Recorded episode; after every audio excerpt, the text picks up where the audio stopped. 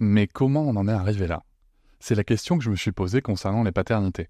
Pour y répondre, je vous propose de découvrir la BD Papa Sapiens, qui raconte l'histoire des pères à travers les âges avec humour et les chouettes dessins de Sévanie.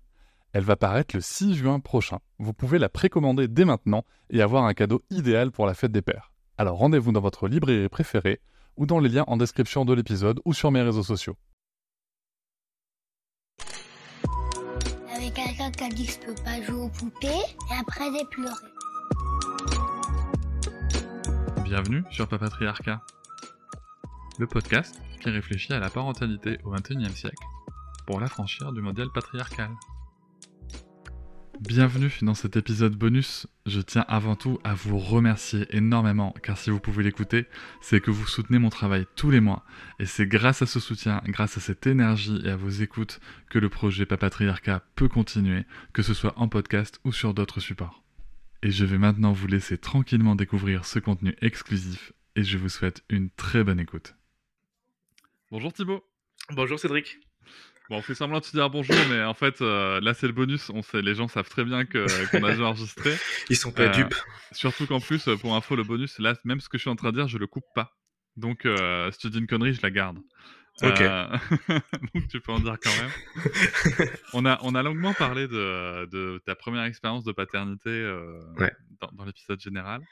Mais vous avez un deuxième enfant. C'est ça. Ça fait pas si longtemps d'ailleurs. Ça fait combien de temps? Il va avoir trois mois là. Mhm. Tao, Ciao.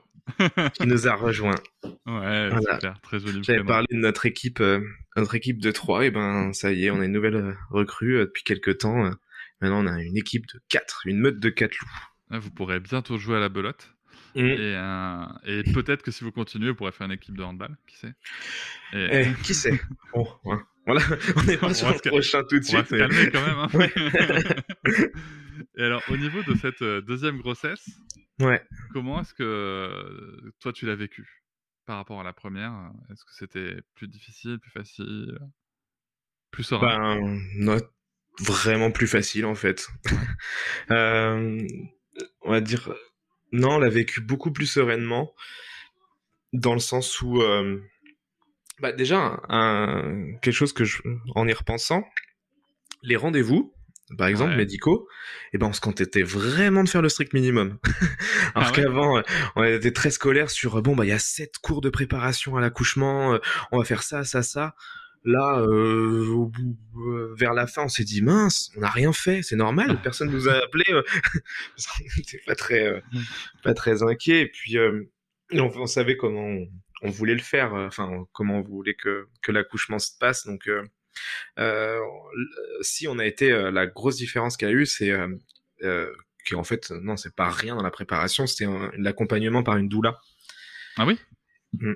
Qu'est-ce que ça apporte euh, une doula? J'ai pas, j'ai pas connu ça. Bah, j'ai trouvé qu'on était vraiment, en fait, euh, euh, comment dire, Euh, un accompagnement personnalisé, euh, ça c'est sûr, mais vraiment euh, euh, des réponses sur euh, nos questions, les points clés, ou en tout cas euh, euh, par rapport aux attentes de bah, de, de l'accouchement, parce que au final, hein, c'est ça, hein, c'est euh, c'est un coach qui vient de préparer pour l'accouchement, hein, la doula, un coach personnel, et euh, elle nous accompagne de manière euh, beaucoup plus naturelle et, euh, et personnalisée, et moins euh, beaucoup moins procédurale. Donc c'est-à-dire que les attentes qu'on avait, donc toujours euh, accouchement physio, mais c'est-à-dire que euh, tout de suite les, les, les premières choses, c'est euh, bah, qu'est-ce qui se passe physiquement, enfin le, le cerveau archaïque, les choses comme ça, et puis comment faciliter, se préparer. Enfin, je trouve que c'est ouais, c'est un coach coach qui te guide vers l'accouchement. Et c'est en fait c'était une aide précieuse. Alors on était serein tout au long de de, de la préparation. Ça apporte quoi euh, à toi en, en tant que père? Ben comme une référente euh, sur euh, sur les questions qu'on peut avoir et puis aussi sur ce qu'on voulait éviter ou pas reproduire aussi. Parce que bah, la différence avec la deuxième fois, c'est que on a un point de comparaison. La première grossesse, c'est vers l'inconnu, quoi. Et au-delà, là, euh, on parle plutôt de, euh, de, on sait ce qu'on veut et on sait ce qu'on veut pas. Et, je trouve quoi, que tout, ben le le, euh, là, ça, ça, va être surtout sur euh, sur l'accouchement euh, physiologique, sur les postures, sur euh, la présence des personnes, sur les les contrôles médicaux, sur même tout au long de la grossesse. en fait, le moins de choses invasives possible. Si tous les signes sont verts, ben voilà, on évite de faire tout ce qui est protocolaire, mais pas nécessaire, quoi. Mmh et ça, c'est quelque chose qui a été respecté pour le coup. Euh... Ouais. Bon alors là, là, après en plus, euh, voilà, on a, on a tous les deux euh, évolué aussi dans nos vies. Moi, j'étais disponible. Euh, enfin, j'étais en, période de, reconversion dans l'ambiance Covid, donc c'est-à-dire, enfin voilà, je suivais des cours à distance à la maison et Fanny, son travail, il est à la maison. Donc c'est vrai qu'on avait notre cocon perpétuel et qui nous permettait déjà d'être euh, assez euh, bah déjà dans notre bulle en fait. Donc ça c'est déjà c'était euh, c'était un gros point positif. Et puis tout s'est passé dans la sérénité, la grossesse, tout s'est passé de, de manière idéale, l'accouchement aussi, qui a été beaucoup plus rapide et beaucoup plus simple. Mais bon après apparemment c'est c'est connu hein, que le deuxième il est ça se passe toujours plus euh, plus efficacement. Et euh, et c'est euh, enfin on, on, a quasiment pu respecter tout ce qu'on avait prévu ce qui n'avait pas été du tout le cas pour pour Ellie. Oui. Mais donc, là, c'est ouais. c'est un, un, peu l'accouchement du bonheur quoi le... ben oui. Là c'était en 3h30 Tao est, est arrivé montre en main au, au, milieu de la nuit. Ellie elle s'est couchée l'air de rien, elle s'est réveillée, elle était grande sœur, quoi. Euh, c'était euh, donc euh, c'était non, ça s'est super bien passé. En tout cas, en plus moi, j'ai eu l'occasion de d'être coaché aussi par par la doula sur moi mon rôle d'accompagnateur en fait, en quoi il mmh consiste. Et c'était beaucoup plus intéressant aussi où moi j'étais le en gros le, le, didactique quoi. Moi j'étais là pour m'assurer, euh, enfin voilà, gérer tout ce qui est euh, trajet, administratif, euh, discussion, qu'est-ce qu'on veut, qu'est-ce qu'on veut pas. Fanny, elle était concentrée sur elle, sa bulle, et c'est moi qui faisais le tampon pour que elle, soit dérangée le moins possible. Mmh et ça, c'était, enfin, voilà, j'avais vraiment un, un rôle clair en fait, qui était inscrit dans notre projet, autre que masser les pieds. Même si, voilà, je me suis perfectionné encore une fois. Alors, vous pourrez louer les services de Thibaut au... sur internet. Thibaut les pieds heureux. Thibaut les pieds heureux. Ouais, et ça fait des beaux bébés, alors euh, faites-moi confiance. Donc c'est super, ça. Euh... Donc moi, si je comprends bien, c'est que euh... cette doula, elle t'a permis à toi de, de, de, te sentir vraiment dans une position très très ouais. claire et définie de d'accompagnateur. c'est ça. Bah, je garde ma perception que euh, on, enfin, voilà, on est euh, donc je dis plus, euh, bien sûr pas inutile, hein, ça c'est sûr, mais on on est euh, un second couteau euh, de de ce qui se passe pendant l'accouchement, mais au moins je savais exactement quelles étaient mes tâches, mes mmh. responsabilités, qu'est-ce que je pouvais faire pour faciliter et aider Fanny qu'elles sortent jamais de la zone. Et, euh, et puis bah, après, c'était aussi plus facile à respecter, euh, sachant que tout s'est passé en, en l'espace de deux heures sur place. quoi. Ouais, c'est ça. Donc euh, forcément, hein, c'est plus facile d'être efficace sur, sur, sur cette temporalité-là. quoi. Est-ce que tu as ressenti, on parlait dans l'épisode général d'une peur que, que j'ai bien bien connue aussi, est-ce que tu as ressenti au deuxième cette peur, de, mmh. enfin ce besoin de te dire voilà c'est bon, les deux sont là, les deux sont, vont bien. Ah bah ça bon, c'est resté euh, bien sûr. Hein. Ça je trouve ouais. que c'est le sentiment qui euh, qui prime euh, euh, aussi quoi. Surtout que là on bah après voilà on, on est à la maternité donc euh, si jamais il se passe quelque chose normalement il y a des personnes qui sont en capacité de, de réagir. Mais oui j'avais cette impatience de de, que tout se passe bien. Et euh, ça a été, euh, même si à la, à la toute fin, euh, j'ai quand même eu la frayeur à la sortie. je pense que c'était une microseconde, mais dans mon cerveau, ça m'a marqué. C'est que Tao, quand il est arrivé, eh ben, il était vraiment bleu-violet, quoi, quand il est sorti. mais vraiment, quoi, ce qui n'était pas le cas d'Eli. Et il a pas pleuré tout de suite. Ah il y a eu peut-être une, deux secondes, mais et je me rappelle que là, je me suis dit, waouh, le, le, le, temps qui s'arrête, quoi. Genre, tout, en une fraction de seconde, on imagine euh, les, euh, les pires scénarios et en fait, et d'un seul coup, tout s'évapore au moment où euh, il, il, pousse un, son premier cri qu'il est posé sur, sur Fanny et que là, bah, j'ai redit la même phrase d'ailleurs, mais enfin, j'ai dit, il est là, ça y est, il est là. et je me demandais si j'allais pleurer pour, pour le deuxième, sachant que il y avait eu euh, je me dis bon bah voilà maintenant je connais euh, cette émotion peut-être que peut-être que j'aurais pas le la même intensité émotionnelle mhm. euh, peut-être que je réagirais je sais pas plus plus en contrôle, je sais pas. Et non, en fait, pas du tout. à partir du moment où il est sorti, et ça allait bien, les larmes sont revenues et, et la, le, le, bonheur de les voir tous les deux bien, qu'on avait passé cette étape et que ça y est, c'était parti pour la vie à quatre, quoi. Ouais, c'est bon. Quoi. Et alors, cette vie à 4, comment ça se passe? Le retour à la maison, bah, la rencontre avec euh, Ellie euh... Ouais, franchement, enfin, c'est euh, désolé hein, pour euh, de des fois on se sent on se sent désolé de dire que tout se passe bien c'est comme si on narguait les gens mais euh, enfin les gens c'est pas toujours facile au début alors que là bah, Tao il est c'est ce genre de bébé, celui qui euh, qui qui ne pleure pas, ah, qui est toujours mignon, les yeux ouverts. Par exemple, lui, il n'a pas de problème de digestion, il s'endort d'une facilité extrême et il ne fait pas de cris de décharge. Donc déjà, c'était des choses qu'on avait connues avant et qu'on n'a pas là. On se dit mais waouh, c'est facile en fait, Et mais je pense que tout, enfin, les bébés sont ont leur individualité, ils sont tels qu'ils sont, mais euh, je pense qu'il y a aussi euh, nous, l'environnement et comment ça se passe. Et, euh, et c'est vrai que on est beaucoup plus serein, on était beaucoup plus serein pendant la grossesse, on était serein sur, enfin, et sur les premiers jours, voilà, pas inquiet par les cris. On dit bon bah faut trouver, voilà, on, on, on, trouve, on, reprend nos marques aussi sur les trucs mmh de couches, de machin. Et, euh, et je trouve que tout s'est fait assez, euh, assez facilement. Et c'est vrai que là, les trois premiers mois, parfait.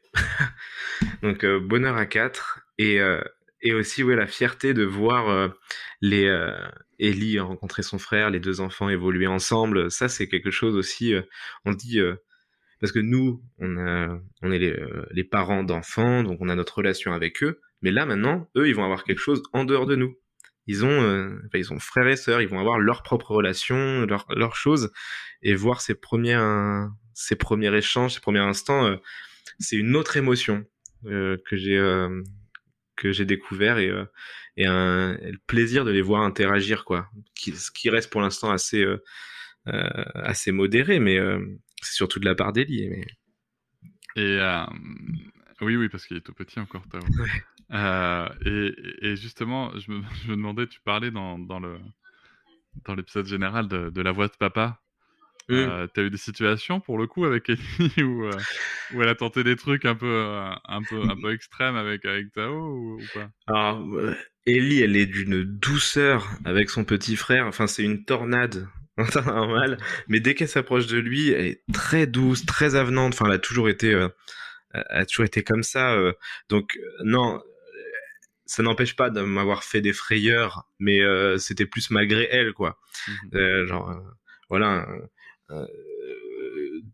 enfin, des gestes brusques, qu'elle se rendait pas compte, ou, ou sauter sur le canapé, mais elle a pas vu qu'il était là. Et moi, c'est genre, Elise Mais mais Bichette, en plus, euh, elle se sentait trop mal. Euh, à peine, à peine elle a vu qu'elle a cru qu'elle avait peut-être fait mal à son frère. Elle était à deux doigts de s'effondrer. Alors, euh, non, elle est d'une, d'une douceur extrême avec lui et c'est assez touchant. Et là, on commence à voir que bah, lui, il est assez fasciné par elle. Donc, on sait en général que les petits, ils regardent leur aîné manière euh, beaucoup d'intérêt, avec oui. des grands yeux, quoi. Et là, ça commence. On voit qu'il il voit cette petite fille qui vit dans le même environnement que lui et que euh, il y porte beaucoup d'intérêt. Ouais. Et, euh, et qu'est-ce que je voulais te demander? Attends, merde. Faudrait que je te coupe ça, tiens. Sinon, je le couperai pas pour que les gens voient comment ça se passe en vrai. Euh, et- On va peut-être le laisser finalement. Et euh, non, non, ma, ma dernière, ma, ma dernière question, c'est surtout euh, comment est-ce que parce que pour le coup, vous avez fait un enfant qui est euh, qui est pas très rapproché. Ouais. Tu vois. Est-ce que par rapport à, à- à des situations que vous connaissez ou telles que vous imaginez les choses, vous pensez que c'est un choix euh, Déjà, est-ce que c'était un vrai choix de votre part? Mm. Et est-ce que c'est quelque chose, vous pensez quand même que ça peut être facilitateur euh, dans le quotidien, dans les rapports euh, Est-ce que tu vois, est-ce que pour Ellie, finalement, à, à son âge, comme elle est, elle, elle est quand même sur son, ch- sur son propre chemin émotionnel, elle a quand même passé pas mal d'étapes déjà de développement. est-ce que, est-ce que tu penses que ça peut être facilitateur? Ouais, ouais, ouais, je pense qu'en effet, euh, il y a. euh, Enfin, en tout cas, pour répondre, au- au- pour venir au début de ta question, euh, c'était. euh, Enfin, ça c'est. euh, à partir du moment où on a voulu Ta- Tao, il est arrivé. Donc c'était c'est- pas un. Putain, c'est et quand même, hein, Ouais. efficacité quoi.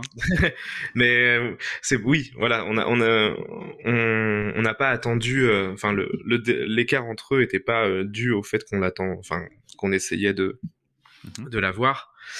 Et euh, par contre, mince, je me suis perdu. Euh, L'écart entre eux n'était pas dû au oui. fait. Voilà. Oui, oui. Donc euh, non, donc on, bah, c'est vrai que Ellie, euh, on, on- on a adapté notre vie à trois euh, et euh, on a on a réussi euh, au bout d'un moment à trouver un équilibre qui nous convenait euh, avec euh, ben voilà notre notre euh, vie sociale ou vie professionnelle. Et puis on on avait une phrase qui revenait souvent. euh, le deuxième, bah, c'est pas prévu, mais c'est pas exclu. Et en fait, Mhm. on s'y projetait pas pour l'instant, mais on se disait euh, oui, pourquoi pas. Et c'est venu euh, bah, un peu au, au fur et à mesure déjà euh, Ellie l'envie d'être grande sœur qu'elle a euh, évoqué plusieurs fois et qui du coup nous nous amène à bah elle a quand même ce désir euh, et euh, on le fait pas pour elle mais euh, c'est que je trouve c'est c'est ça peut être une responsabilité aussi de choisir qu'un enfant euh, enfin de d'avoir un enfant unique c'est une responsabilité pour lui après enfin, ça a des conséquences pour lui entre guillemets donc euh, de toute façon on, on y réfléchissait il y a beaucoup de fois où on s'est projeté en disant bon on n'aura qu'un enfant et ça nous va très bien Mhm. et puis après c'est un peu le bah, justement le- notre environnement nous aussi on a continué de grandir euh, le désir d'Ellie et puis euh, l'environnement où bah, les bébés commencent à pousser aussi un, un peu partout. Parce que là on maintenant on n'est plus les seuls à avoir un enfant. Et euh, ça, ça a bien poussé et c'est vrai que ça remet la question euh, sur le, le devant de, du couple quoi. Ouais. et euh, et on a eu quelques temps de réflexion avant de se dire euh, bah allez go quoi on, on va on va essayer de voir ce que c'est à 4 quoi Et ça va. et franchement ça va ouais ça va C'est bon, vous, euh, vous ramenez Ouais. pas, tout va bien. Non, et euh, bah, c'est ce que, ce que tu demandais. euh, je pense qu'en de toute façon, euh, il y a des avantages et des inconvénients à tous les écarts d'âge. Il y a des avantages à faire des enfants rapprochés. euh, et euh, nous, on voit les avantages d'avoir un, peu d'écart. C'est qu'en effet, Ellie, elle est, euh, bah, autonome, quoi, sur beaucoup, beaucoup d'aspects. Elle, est émotionnellement, elle a aussi beaucoup, euh, euh, beaucoup mûri. Et puis en plus, elle a une capacité à exprimer ses émotions qui est assez, importante pour un enfant de son âge. Donc même sur des choses de frustration ou de jalousie quand le bébé arrive, elle les formulait. Donc on Ah ouais. comprenait que voilà, euh, si elle réagissait comme ça, après elle allait finir par nous dire oui, mais parce que euh, moi aussi je veux dormir avec vous. Ah oui, mais attends, on va en discuter alors. Et plutôt que entre guillemets, enfin voilà, euh, euh, que sa sa frustration s'exprime par un biais qu'on comprend pas, elle l'a formulé. Et aussi, ben voilà, elle, elle se brosse les dents, elle s'habille, euh, enfin, elle, Ouais, se- ouais. elle peut s'occuper, enfin, beaucoup de choses qui font que euh, euh, il y a euh, les tâches de gérer un bébé, et puis Ellie, c'est- plutôt une, une enfant qu'il faut euh, occuper plutôt que Ouais. euh, dont il faut s'occuper. Ouais, ouais, C'est joliment dit. c'est joliment dit. Écoute, on est arrivé au bout de cet épisode bonus. Bah écoute, euh, ça passe vite, hein, mais c'est euh, un plaisir hein, d'échanger, sans dès qu'on parle de nos enfants. Non, mais c'est ça, c'est ça, c'est facile et ça fait du bien. Merci beaucoup, Thibaut. Bah merci à toi, Cédric. C'est un plaisir. Salut. Je vous remercie de m'avoir écouté. Je vous invite à vous abonner et nous pouvons aussi nous retrouver sur Facebook, Instagram et sur le blog papatriarca.fr. À bientôt.